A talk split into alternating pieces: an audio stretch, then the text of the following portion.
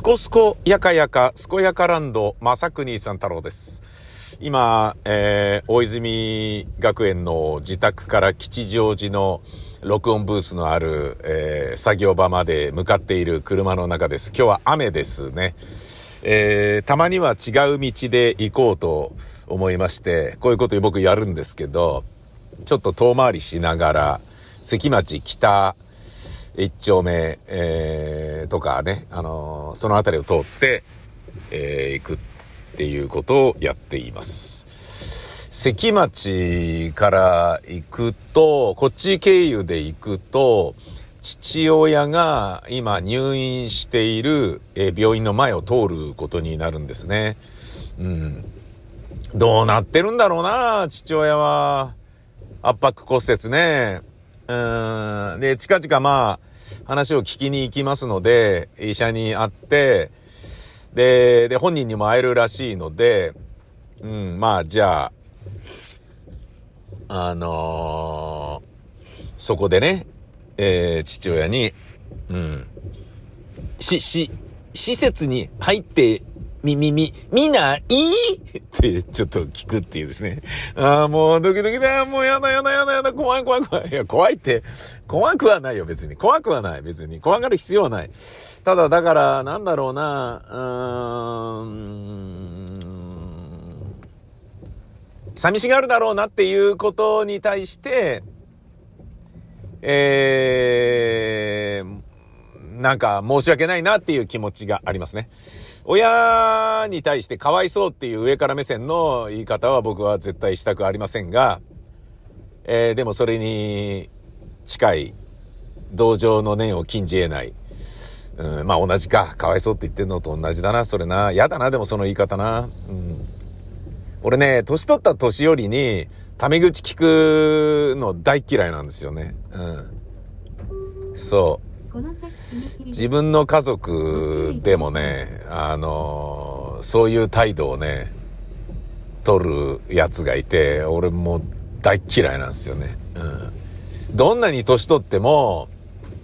自分の親なのだから、リスペクトするっていう部分を僕は絶対に忘れたくないんですよね。なんとかでいいんだよとか、なんとかしなよとか、そういうようなのを自分の親には絶対に取りたくないし、うん、義理の親にも取るつもりはないし、ええそういうやつは僕は大嫌いなんですよね。うん。だけど、うん、なんだろうな、その、介護を業務にしている人とかだと、そういう風になりますよね、きっとね。で、なる方が良かったりするんだよね。うん。で、その辺が、あの、なんかまあ、さじ加減だと思うんだけど、まあ、どういうことかというと、えっ、と、年寄り側が、フレンドリーに接してほしい、より打ち解けた事情を理解した上で自分と接してほしいっていうのであれば、タメ口の方がふさわしいし、そういう介護の方法ももちろんあるよね。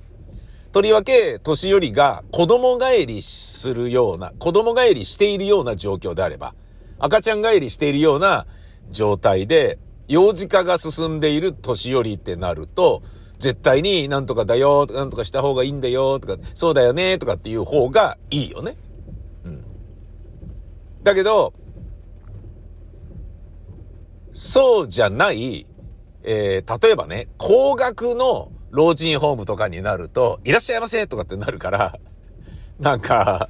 山田様、こちらでございます、みたいな感じになるから、まあそれはそうだよね。いっぱいでっかい金、ね、落としてるわけだから、それはまあわからないでもないよね。うん。で、それが他人行儀で嫌だなっていうのであれば、タメ口の方がっていうのはわかるよね。うん。つまり、そプロが、その、年寄りのキャラクターや個性や今の状態に合わせて、応対の仕方を変えるとか、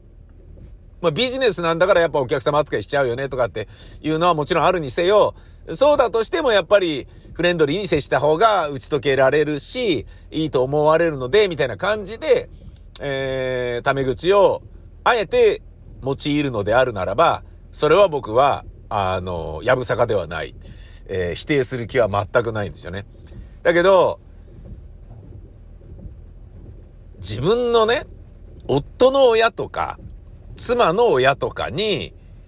そういうのはね、もうど、それがね、幼児対抗しているお年寄りだとしても、そしてそういう接し方をした方が、コミュニケーションも取りやすいだろうなと思われたとしても、俺はできないんだよな。うん。絶対にやられたくないし、もうそれが嫌で嫌でしょうがなくて、俺は。うーん、まあ、何なんだよ、みたいなね、ことなんだよな。うん、まあ、さりげなく今、PCX に割り込みされちゃったけどね。うーん、まあ、しょうがないな、雨だからな。うーん、あ、PCX は、なんか、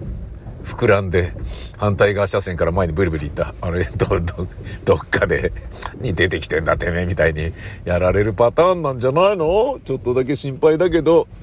いっか、別に人のことだからね。やっぱ朝だと平日だし、混んでますね。うん。ちょっと違う道を通るってなると、いや、それはこうなるよなっていう。あの、こうなるよなっていうのは、違う道っていうことはどういうことかというと、えー、踏切を渡るっていうことですよ。西武池袋線と西武新宿線の二度踏切を渡るってことですね。ガード下くぐってとか、ね、立教で上越してみたいなところをしないで踏切を渡るとなったら、朝だったらそりゃ混むだろうっていう。それは渋滞するだろうって。ね、踏切待ちでずっとここに止まってるのもしょうがねえだろう。それ PCX もね、ごめんね、入れてないみたいな感じでね、挨拶しながらね、前にブリブリ上がっていくだろう、そりゃ。しょうがないよな、と思うところだな。うん。なので、えー、まあ、ちょっとね、自分の親がね、どういう風にね、なっていくんだろうなっていう、まあね、施設に対するイメージがね、老人ホームというものに対するイメージがね、ものすごい悪いので、それをね、なんかやり口ないかなってね、老人ホームってあの別の言い方できませんかね？みたいなね、ことをね、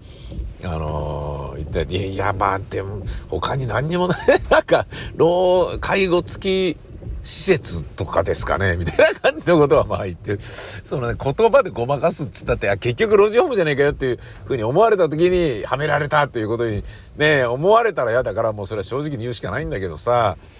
うん。ただね、あのー、まあ、やっぱ、恐ろしく有料、介護付き有料老人ホームのイメージって、今のお年寄りのね、世代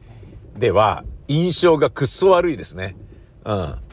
で、それは家で面倒を見て、見るのが嫌だ、嫌だと拒否したせがれたちに入れられたっていう被害者的なね、うば捨て山っぽい印象をやっぱ持ってますよね、今の年寄りは。うん。だけど、これはね、もう、そういうことじゃないからね。うん、年寄りは、嫁を奴隷のように扱っていいと思ってるけど、つまり昭和のミソジニーが染みついてるから、ねあの、家に嫁いだ人間は奴隷と等しいみたいな感覚じゃん。そうじゃねえからさ、そうあってはいけないから、で、それを嫌がって離婚する人がたくさんいて、それでいいと思うんですよね。もう僕はね、今20代だったら本当に、あのー、なんだろうな、まあね、好きな人と結婚できたとしたらね、ゼロからやり直すことができたとしたら、うーん、まあね、あの年齢であの人とね、会ってたらあの人と結婚したかったなとかっていうようなね、人とかがね、あの、いなくもないですよね、人生の中ではね。うん、まあそんなことしてもね、どうなるかっていうのもわかんないし、そんなの想定したところで、なんかよくわかんもう空想にもなってない、あの、気持ち悪い あの、ストーカーレベルの話になるから別にそんなこと、リアリティを持って空想はしてないけど、あの人と結婚してたらどうなったんだろうなとかね、あの時にね、独身だったとしてあの人と結婚してたらどうなったんだろうなとか、まあそういうことはまあ散々考えますよね。うん。な、これ今の俺のこの人生これ合ってんのかみたいな。で、やり直せるとしたらどこで何をやり直せばいいんだみたいな。あの、人生ってね、あの、圧倒的なね、強い決断を求められる、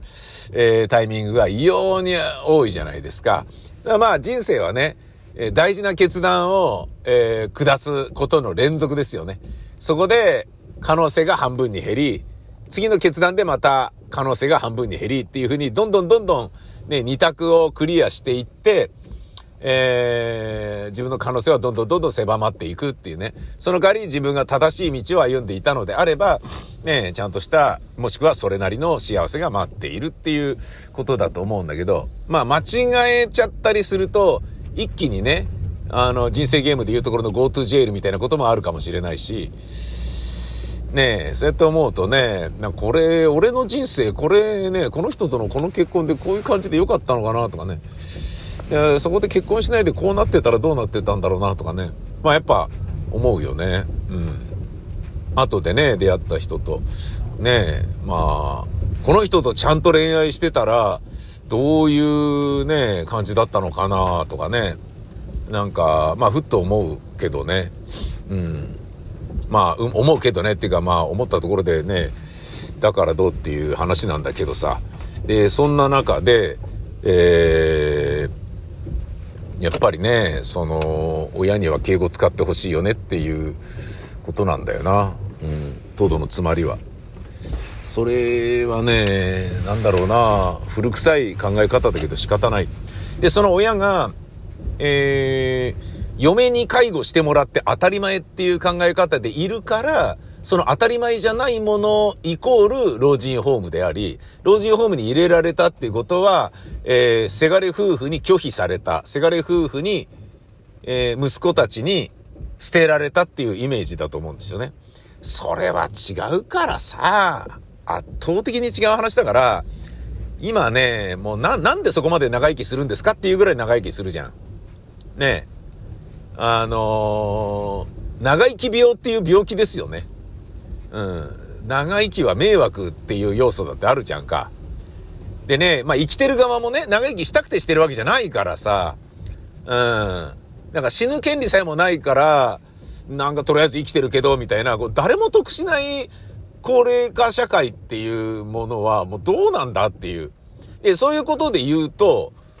老老介護でね、今まだ60歳になったばっかりの僕が、なんか親の老人ホーム探して全然仕事が手につかないで 遊ぶこともできずに、ゴールデンウィークだって何ができんだよ俺みたいな。だからどうせならなんかね、もうコロナも解禁になるんだったらなんかわかんないけど若い女の子となんかチャラチャラね、遊びに行ってね、なんだったらちょっかいでも出してちょっとね、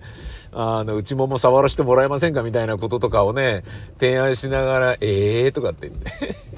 だって、結婚してるじゃないですか、とか言われながら、バカいいじゃないかよ、とか言いながら、そんな、ああ、そういうやつになりたい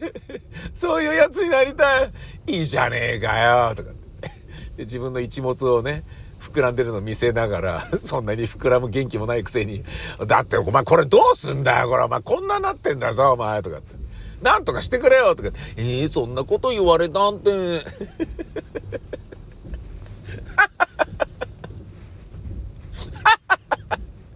いいね。そういうやりとりしてみたいな。うん、じゃあ、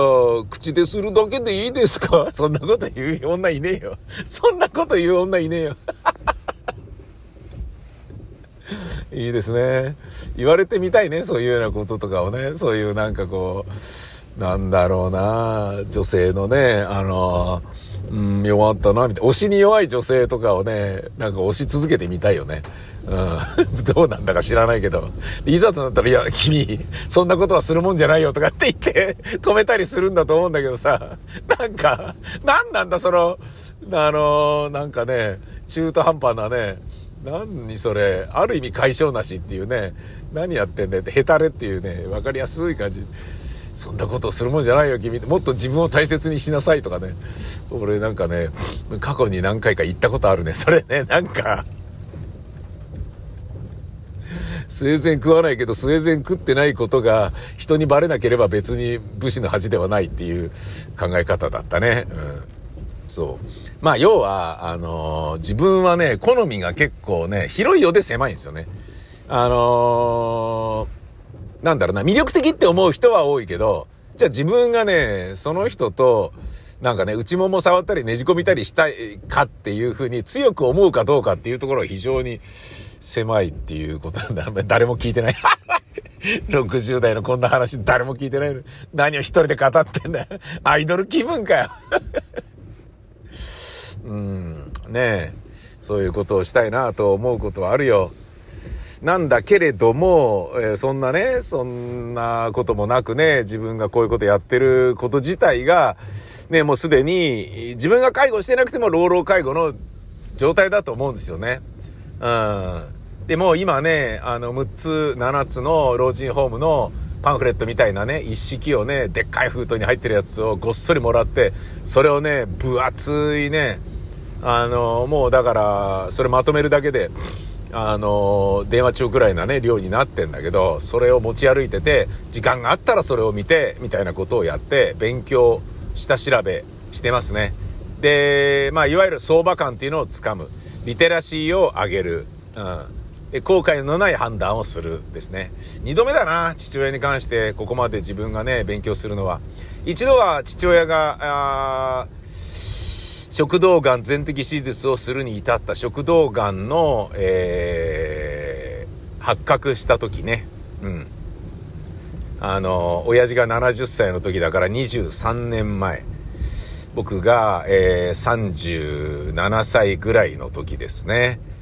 ああ、これは、ちょっと調べよう。つって、調べまくって、いろんな医学書とか、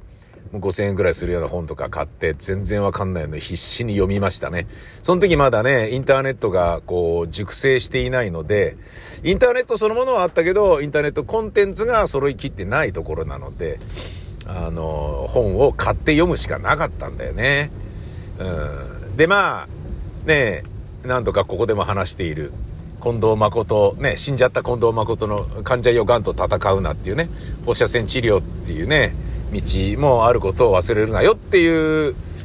うね、考え方を、おーって思ってね、えー、インスパイアされたりなんかして、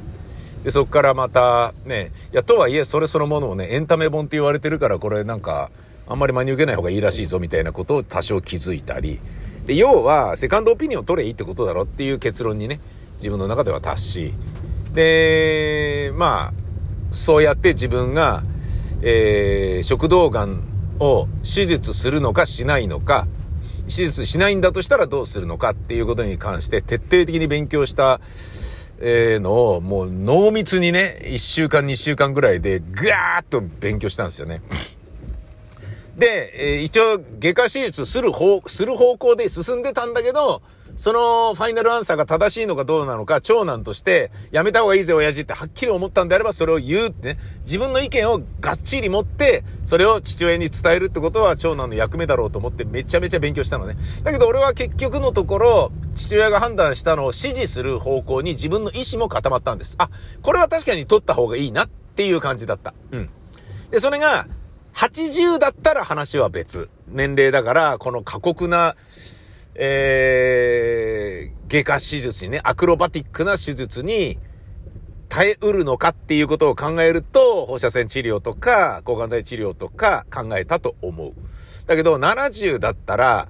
これはね、取っちゃった方がいいだろうなっていうね。要は、転移とか、えー、寛解に向けての道がちょっと細、先細るわけだから、だったら、取っちゃった方がいいだろうなって。まあ、もちろん手術の時のリスクとか、手術の後の合併症とか、そういったようなものはめちゃめちゃ怖いですよ。ありますよ。うん。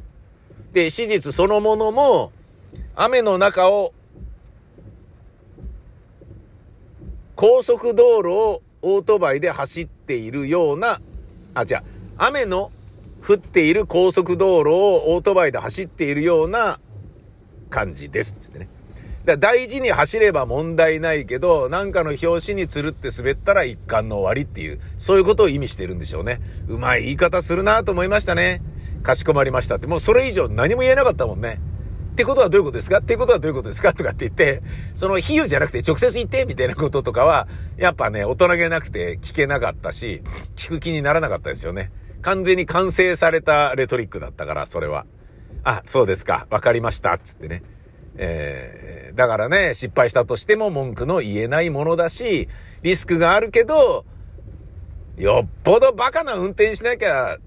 つくよ、高速だって。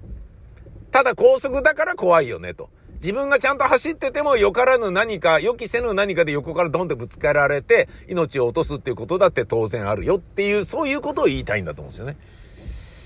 だから、うん、なるほど、OK。じゃあ、行きましょうっていうね。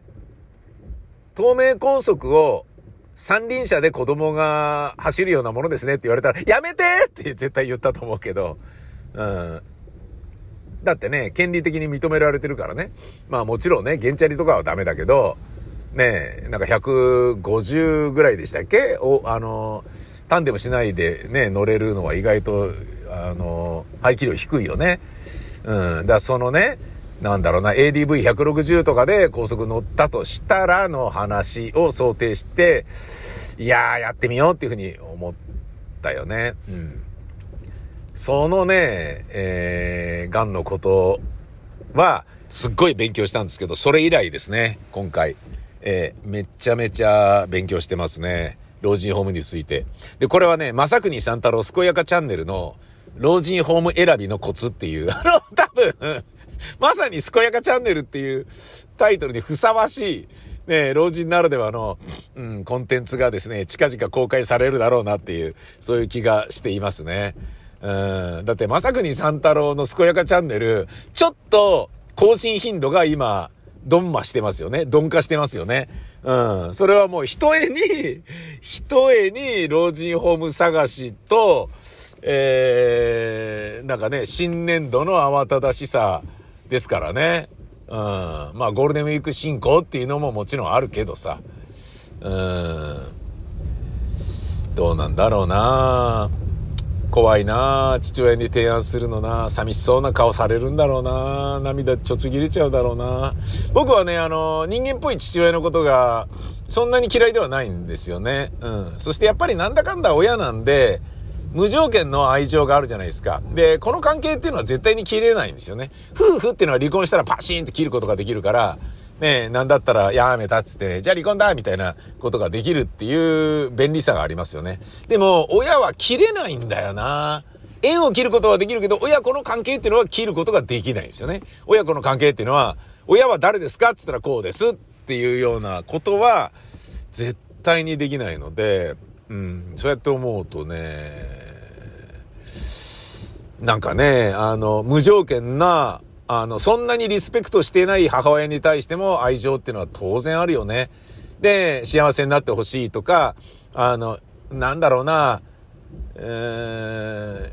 ー、日々が楽しいと感じてほしいっていう気持ちはすんごいあるから、うーん、良くないね、やっぱ。自分がね、よし、仕事バンバン辞めるぞっていう風に、あの、思ってたのは、100%自分の人生を、自分の老後を充実させるためで、こんだけ働きまくったんだからいいべよみたいな。なんだったらキャバクラ行ってお姉ちゃんのおっぱいとか乳食ったりとかさせてもらったりとかしちゃったりなんかしてねとか、そんなような100%自分のためっていう考え方があったんですよ。甘かったね。自分が仕事ガンガンに減らしたことが、ただ弟の分まで一人で躍起になって親の介護をする。ね親の老後のね、えー、なんだろうな、対の住処を探すとか、ね応対とか、そういうことに、なんかね、ただ、振り回されるだけになってなって、だったら仕事してた方がよかったじゃないかよ、みたいな気持ちは正直ちょっとある。うん、あのー、まあ、なんだろうな、俺らしくない言い方をするならば、こんなはずじゃっていう感じはちょっとある。うん、ちょっとだけある。でも、それもね、まあ、要は運命ということなんでしょうね。お前はね、えー、サラリーマンの弟くんよりも、濃密にね、短期間で金を稼いだ時期があったわけだから、ねえ、比べたら今ね、あのー、その楽しかった分の反動で、そういうことをね、親のためにやったっていいんじゃないのか？っていうふうに、まあ神様が見て判断されたんでしょうね。そうやって思うことにいたしましょう。うん。えー、ここは花屋さんがあるところで、これね、前あの人が、なんか、マッサージの、えっ、ー、と、なんかね、あの、サロンみたいなものを開いた時に、あの、お祝いの花を送るのをここで買ったな覚えてるな。うん、まああの、センスがね、非常にあのなんだろうな、こう、大切に考えている、センスを大切に考えている人で、その、花をね、選ぶのに、え、ー、と、ちょっと苦労したっていうかね、一応気、一応っていうか気を使った覚えがあることをちょっと思い出したな。あので、ここで見たら、えっ、と、なんか何でもいいから派手に花届けりゃいいやみたいなそういう感じじゃないので、つって、ちょっとあの、ケバくならず、シックで、それでいて、新規臭くならず、あの、ちょっと、でも、カラー、コレクション、カラーコーディネート的な部分を、ちょっと、あの、考えた上で、コンセプチュアルな色味で、えー、いくらいくら分でお願いしたいんですけど、みたいなことを言って、例えばこういうのでどうですかつって出された時に、違うなと思って あの、一回断ったんだよね。あ、やっぱいいです、みたいな感じで、あ、こいつダメだと思って。な、センスがない花屋さんっつうのは、俺は、やっぱ、難しいなと思ったね。うん。センスありすぎる人、逆にね、おしゃれすぎて超高くなっちゃうんだよね。花の値段なんかよりも。それはそれで、もったいないと思うし、逆に小さくなっちゃうから、なんだべみたいな感じなんだけど、そこまでね、おしゃれでしょみたいなところが、わざとらしくない範囲で、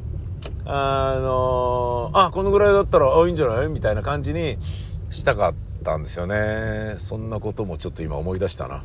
という、まあ、いつもと違うルートで来ると、そんなこともあった、えー、正国三太郎でした。えー、老人ホームの下見は、えー、そろそろ終了し、絞り込まれることになりました。で、問題は本人がそれを承諾するのかどうかっていうことですかね。えー、ブースの近くの駐車場に着きまして、地下にブリブリと下っていくっていう駐車場に入ることになりましたので、えー、今日もこれからはね、録音番組をいっぱいするっていうそういう業務に、えー、就きたいと思います。え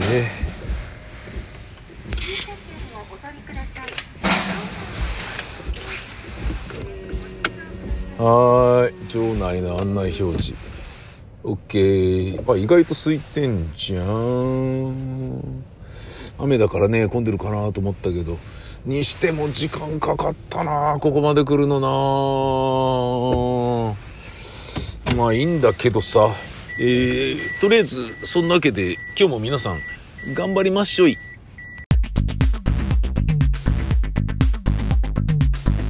コンテンツ「正国三太郎健やかエンパシー」では皆様からの指令を募集しています。あそこに行ってあれをしてこいよ。地元の自慢のあのお店を紹介するわ。